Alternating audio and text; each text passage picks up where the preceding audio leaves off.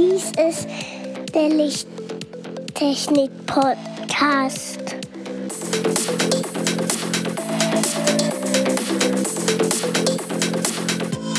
Das beste Licht für deinen Bedarf.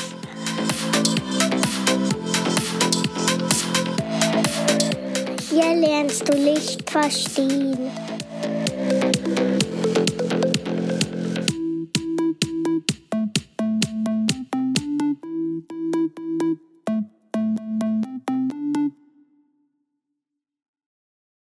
Willkommen zum Lichttechnik-Podcast, Folge 35. Hallo Andreas. Hallo Markus. Und hallo lieber Zuhörer. Heute widmen wir uns wieder dem Thema Scheinwerfer und zwar diesmal im Speziellen der Geschichte der Kfz-Scheinwerfer. Andreas, das Auto ist ja schon 130 Jahre alt.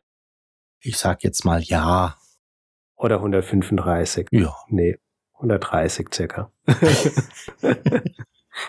das Auto ist ja schon 130 Jahre alt. Wie alt oder wann wurde denn der erste Automobilscheinwerfer gebaut? Wird wahrscheinlich mit dem Auto zusammen gewesen sein. Oder nicht, ich bin mir nicht sicher. Aber 1886 80 hat Gottlieb Daimler sich an dem Prinzip bedient von den Kutschen und hat es einfach übernommen. Die ersten Scheinwerfer, die im Automobilbereich eingesetzt wurden, haben daher auch das Kerzenlicht als Leuchtmittel eingesetzt. Seitdem gibt es eine rasante Weiterentwicklung in dieser Lichttechnik. Aber das Problem bei diesem Kerzenlicht war einfach, es war nicht hell genug. Welche Möglichkeiten wurden dann weiterentwickelt, Markus? Die erste Weiterentwicklung des Kfz-Scheinwerfers, das dürfte die Kapitlampe gewesen sein. Und zwar hat man vermutlich Petroleumlampen und Kapit-Gaslampen genutzt, die einfach die Kerzen ersetzt haben. Die waren ein bisschen heller, richtig. Und durch den Fahrtwind ist es auch nicht so einfach möglich, mit diesem Schutz davor und auszublasen oder sind auch bei höheren Geschwindigkeiten nicht ausgegangen. Bei höheren Geschwindigkeiten, so wie 20 kmh? Zum Beispiel. Also zu Fuß hätte man es immer noch mit dem Auto aufnehmen können damals, ja. oder ein Pferd war, glaube ich, theoretisch schneller als ein Auto damals. Das glaube ich auch, ja. Zumindest als das erste Auto. Ich weiß nicht genau, wie schnell das erste gefahren ist, aber ich glaube nicht mehr als 20, 30 kmh. Und so ein Pferd hat ja auch ein automatisches Navigationssystem und das konnten die damaligen Autos noch nicht so richtig. die Kapitlampen haben aber auch einen großen Nachteil gehabt. Die sind sehr heiß geworden und die Gefahr dabei ist, dass irgendetwas möglicherweise am Auto anfängt zu kokeln und auf einmal das schöne Gefährt dann in Flammen aufgeht. Also musste man da sehr stark aufpassen, dass da mit diesen Kapitlampen beziehungsweise immer gewartet wird oder geschaut wird, dass da nichts passiert. Das erste Auto hatte übrigens eine Höchstgeschwindigkeit von 16 kmh. Da war ja deine Schätzung ganz gut. Ja. Was war denn die nächste Stufe von Licht nach der Kapitlampe? Da sind die elektrischen Lampen wohl eingeführt worden. Und als der erste elektrische Generator durch Bosch Einzug in das Auto erhalten hat, konnte dadurch auch das erste elektrische Licht betrieben werden. Das sogenannte Bosch-Licht. Dieses Licht konnte mit einem Schalter ein- und ausgeschaltet werden und Sichtweite war durch dieses elektrische Licht auch um einiges heller und man konnte besser und weiter sehen. Diese Scheinwerfer wurden in der Paraboloid-Bauweise ausgeführt Und das war bis in die 1990er der Standard bei Autoscheinwerfern. Der Generator wurde 1913 von Bosch ins Fahrzeug gebracht, richtig? Ja, da hast du recht, Markus. 1913 hat Bosch den Strom in das Auto gebracht. Da war meine Oma immerhin schon vier Jahre alt, die Mutter meines Vaters. Ja. Und im Geburtsjahr meines Onkels hat Mercedes das Bilux-Licht vorgestellt. Das war im Jahre 1936. In diesem Scheinwerfer war die erste Birne, die zwei Glühwendel hatte und bis in die 1970er Jahre Standard war. Das war einmal eine Glühwendel für das normale Abblendlicht und eine andere Position der Glühwendel für das Fernlicht. Ja, und ich kann mich noch dran erinnern, weil sehr oft wenn dann mal das normale Abblendlicht kaputt war, sind sehr viele Autos einfach nur noch mit Fernlicht gefahren, weil das ja noch funktioniert hat. Aber man konnte nicht mehr umschalten. Ja, machen heutzutage immer noch sehr viele. Oder sie fahren mit nur einem Licht rum. Wenn es rechts oder links ausgefallen ist, meinst du? Ja. Das kann sein. Oder man nimmt dann wieder das Fernlicht. Ja. Aber heute, ich weiß nicht, H4-Lampen, gibt's die noch? Kann ich dir auch nicht sagen. Ich vermute mal schon. Okay. Ein weiteres exotisches Highlight, was heute eigentlich Standard ist, ist schon 1968 von Citroën vorgestellt worden. Da hat man zum ersten Mal einen Scheinwerfer gesehen, der um die Ecke leuchten konnte. Und dieser Scheinwerfer wurde beim Citroën DS eingesetzt. War das der Runde in der Mitte? Du fragt mich jetzt nicht nach Modellaussehen von Citroëns. Ist nicht so meine Welt. ähm, warte, nee, das kann sein, dass es noch ein älteres Kurvenlicht gibt. Du meinst eins äh, vor 1968? Ja, es gab eins. Ja, hier, genau. Andreas, was glaubst du denn, wann das erste Kurvenlicht wann das erste Kurvenlicht angeboten wurde? Ich glaube nicht zu wissen, aber das, was ich gesehen habe, 1968 von Citroën. Da liegst du leider leicht daneben. Das war schon mindestens das dritte. Und zwar das zweite war im Tatra 1935 im Tatra 77 und später Tatra 87. Das war serienmäßig? Äh, das kann ich dir nicht sagen, das steht hier nicht drin. Okay.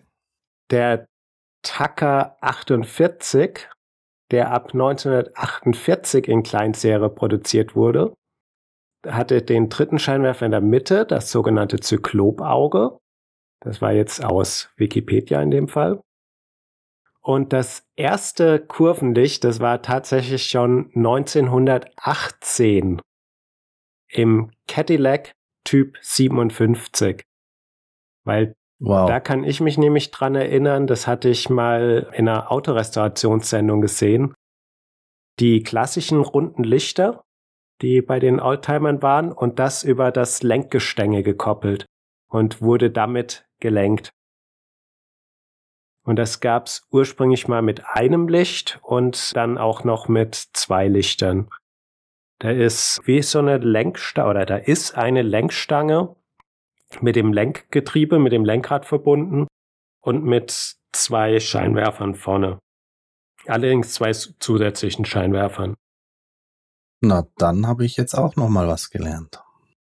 Und wenn ich von den aktuellen Kurvenlichtern ausgehe, beim Opel Safira ist das Kurvenlicht recht lustig, weil jedes Mal, wenn man den Motor startet und das Licht angeht direkt, dann äh, fährt das Licht einmal nach innen, also dann schielt das Fahrzeug quasi. Beide Lichter fahren kurz nach innen, schwenken einmal zur Mitte hin. Das ist dann so wie bei den Xenon-Lampen einfach mal die Pendelung nach oben und unten um die Funktion zu testen, vermute ich. Ja, genau. Was ist 1971 eingeführt worden? 1971, das war sechs Jahre vor mir. Hm. Ich vermute mal, das dürfte die H4-Lampe gewesen sein. Das ist richtig. Ich möchte wetten, das war Mercedes im SL.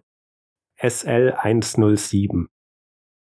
So sagt die Forschung des Internets. Aber ob das wirklich so war, ist auch vor meiner Zeit gewesen. Ich kann es leider nicht bestätigen.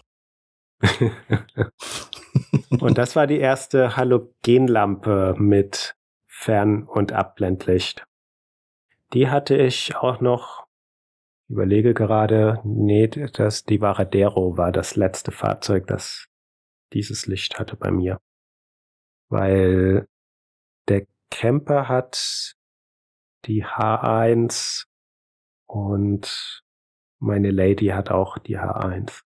Nee, das war der, das war die Varadero. Die hatte zuletzt auch die, noch die H4. Meine Cover hatte die H4 und die Varadero hatte die H4-Lampen. Und nach diesen H4-Lampen, also Halogenlampen, kamen ja die ersten Xenonlichter auf die Straße. BMW hat 1991 dies im Siebener realisiert und im gleichen Jahr wurde auch bei einem Mercedes Forschungsfahrzeug der F100 diese Technik eingesetzt. F100, das klingt fast nach einem Kampfjet. Möglich. War das der Kampf von Mercedes gegenüber BMW? In Deutschland hat doch jeder miteinander konkurriert und abgeschaut. Bis heute. Da will einer immer der Schnellste sein. Aber da ja alles gegenseitig gerade aufgekauft wird und die Autofirmen sozusagen alle zusammenwachsen, irgendwann bleibt zum Schluss nur noch einer übrig. Deine nächste Forschung finde ich interessant. Mercedes hat 1995 in der E-Klasse die dynamische Leuchtweitenregulierung eingeführt. Es gab dann irgendwann auch die Vorschrift, dass ein Xenonlicht oder eine Entladungslampe nicht ohne automatische Leuchtweitenregulierung und nicht ohne Scheinwerferreinigungsanlage eingebaut werden darf. Aber nur in Bezug der Xenonlichter. Ich glaube, das ist mit dem Xenonlicht zusammengehangen. Korrekt, das war mit dem Xenon, also mit den Entladungslampen und Zweispurfahrzeugen zusammengehangen. Also für Motorräder gilt das nicht. Ja. Weil beim Motorrad kannst du ein Xenonlicht ohne diese Funktionen einbauen. Beziehungsweise zumindest ohne die Scheinwerferreinigungsanlage. Ich überlege mir gerade, wie die Dusche aussehen würde für den Fahrer. Am besten bei einem offenen Helm. ja. Auch in diesem Zeitraum wurden starke Weiterentwicklungen in den Reflektoren durchgeführt. Die sogenannten Ellipsoid oder die sogenannte Ellipsoid-Bauweise kam auf den Markt und hatte die Möglichkeit, die Lichtausbeute um circa 50 Prozent zu steigern. Da wurden die Reflexionsflächen in diesem äh, Scheinwerfer über den Computer berechnet und der Abstrahlwinkel auf die Straße wurde nicht mehr in alle Richtungen verteilt und über die, diesen Frontreflektor beziehungsweise die Frontlinse so abgelenkt, dass alles auf die Straße ist, sondern der Reflektor selbst hat alles auf die Straße gebracht. Dadurch konnte man auch 50 Prozent mehr Licht aus so einem Scheinwerfer rausholen. Waren das dann die Scheinwerfer mit den runden Linsen, mit den ersten runden Linsen? Nee, das sind die Projektionsscheinwerfer, aber das ist in dem gleichen Zeitraum passiert. Okay. Da das Fernlicht immer noch herkömmlich mit Halogenlampen gemacht wurde, hat Mercedes 1999 im CLC 215 die Bi-Xenon-Technik eingeführt und zum ersten Mal konnte das Fernlicht ebenfalls mit der Gasentladungslampe getätigt werden. Durch einige Gesetze, die den Autobauern einige Hürden mitgaben, konnte das statische und das dynamische Kurvenlicht erst 2003 ins Automobil eingebaut werden. 2006 hat Mercedes das erste Intelligent Light System ILS in der E-Klasse vorgestellt. Das ist ein Scheinwerfersystem mit variabler Lichtverteilung, das sich an verschiedene Wetter-, Licht- und Fahrbahnbedingungen automatisch anpasste. So ein Licht habe ich noch nie gefahren. Ich kann es mir nicht vorstellen, wie es damit ist. Hast du sowas schon mal getestet? Durchaus, das hat mein Fahrzeug eingebaut. Ich habe es allerdings in der LED-Variante. Heißt es, wenn es nebliger wird, schaltet er automatisch den Nebelscheinwerfer dazu oder wird heller? Ich habe keine Ahnung. Nein. Er schaltet nur das Licht an, schaltet das Fernlicht dazu, blendet bei mir dann Bereiche aus, wenn Fahrzeuge entgegenkommen, leuchtet zum Teil Schilder an. Okay leuchtet in der Stadt, schaltet er automatisch wieder auf Abblendlicht. Wenn es stark neblig wird, schaltet er Ausfernlicht wieder aus. Aber dann endet es auch schon. Okay. Also viel mehr Funktionen habe ich noch nicht festgestellt. Und im Linksverkehr schaltet er das Ganze ab. Das ganze System. Nee, Fernlicht, automatisches Fernlicht macht er da noch. Mhm. Aber er macht keinen er macht nicht mehr die Ausblendung von Bereichen, sondern schaltet dann komplett auf Abblendlicht. Warum auch immer. Weil theoretisch könnte es ihm ja egal sein, wo das Auto vorbeifährt. Er kann ja jeden Bereich ausblenden. Vielen Dank, Andreas, für deine ausgiebige Recherche zu Automobilscheinwerfern. Ich danke dir, Markus, für die Unterstützung und hoffe, dass es dir auch gefallen hat. Du kannst gerne eine Nachricht unter podcast-lichttechnik at gmx.de oder auf unserer Webseite. Alternativ schick uns eine Nachricht auf Xing oder LinkedIn. Und Ganz besonders freuen wir uns, wenn du unseren Podcast weiterempfiehlst. Du darfst uns auch gerne bei deinem genutzten Podcast-Provider eine Bewertung oder Rezension hinterlassen. Tschüss. Tschüss. Tschüss.